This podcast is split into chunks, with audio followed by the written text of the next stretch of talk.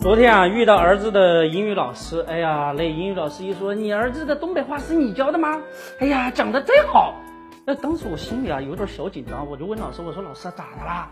那老师说啊，我在课堂上让同学们翻译一个句子，Why do you look at me？Why do you look at me？哎呦，很多同学都说你为什么这样看着我呀？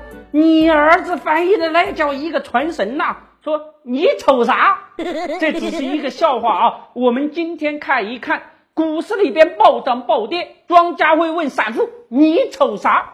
哎，今天德林社呀还特别推出了长篇广播剧，讲述一个股市触目惊心的圈钱骗局。中国股市的暴涨暴跌，痛苦的不仅仅是我们小散户，人家福布斯杂志也很痛苦啊！没几天，人家忙活了几个月排的富豪榜全给废了。不过还好啊，国家依旧是那些跌出榜的富豪们呢，又回来了。福布斯啊，不用重新排榜了。那问题的关键是谁才是中国股市财富真正的主宰呢？在股灾爆发之前呢？中国十亿级富豪的数量仅次于美国，位居全球老二。人家说的可是美金啊！十亿俱乐部里边有二十六位中国大陆人上榜，他们的财富超过两千六百多亿呀！我的乖乖呀，万亿人民币呀！不过股灾一来，打打打，几天。富豪们的腰包啊就被腰斩了，而不少的富豪将股票质押在银行的，眼见就要逼近了银行质押的警戒线，富豪们正愁怎么应对呢？就在这个时候，那些打着市值管理名义进来坐庄的家伙啊，电话就进来了，质问你们为什么不停牌救市？哎呦喂，吓得董事长都不敢接电话呀！董秘接过电话。对方劈头盖脸的说：“你们董事长都死哪儿去了？哪有你一个小秘书说话的份儿了？庄家才是爷呀！爷爷，您孙子给您来电话了！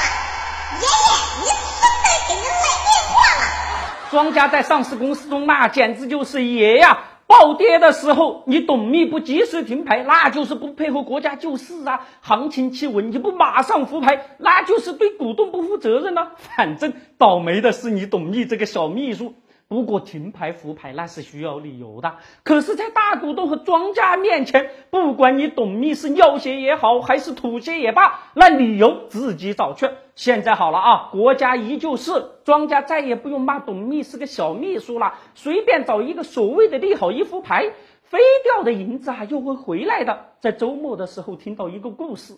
有一哥们儿啊，曾经有四百万，有史以来通过什么配资啊、融资啊等等方式啊，赚了一个亿。